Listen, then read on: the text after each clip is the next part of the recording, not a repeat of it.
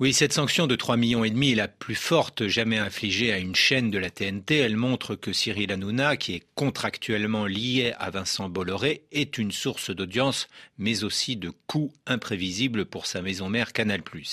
Cette fois, l'Arcom a sanctionné des insultes de l'animateur contre un député de la France Insoumise, Louis Boyard, après les propos de cet élu sur le rôle de l'industriel dans la déforestation du Cameroun.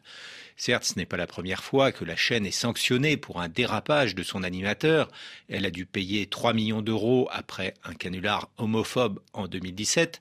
Mais ce qui justifie aujourd'hui l'amende, c'est non seulement une insuffisante maîtrise de l'antenne, mais aussi, ce qui est plus grave, une tentative d'entrave à la liberté d'expression. Le député, dit l'ARCOM, a été explicitement empêché d'exprimer en plateau un point de vue critique à l'égard d'un actionnaire du groupe Canal+.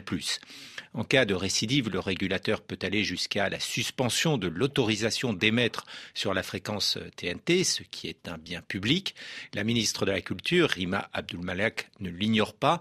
Elle a rappelé au journal Le Monde que l'ARCOM était intervenu une vingtaine de fois depuis 2019 contre C8 et CNews et que cette instance saura regarder comment ces chaînes ont respecté leurs obligations en 2025 au moment du renouvellement de leurs autorisations. Aussitôt, Cyril Hanouna est monté au front. Privatisez-moi ça, a-t-il lancé à propos de l'audiovisuel public, une sortie jugée inadmissible par la ministre qui se souvient que seuls Marine Le Pen et Éric Zemmour demandaient cette privatisation pendant la campagne présidentielle. Sur France Inter, Rima Abdulmalak n'a pas exclu un retrait des fréquences de C8 ou de CNews, sans toutefois se prononcer.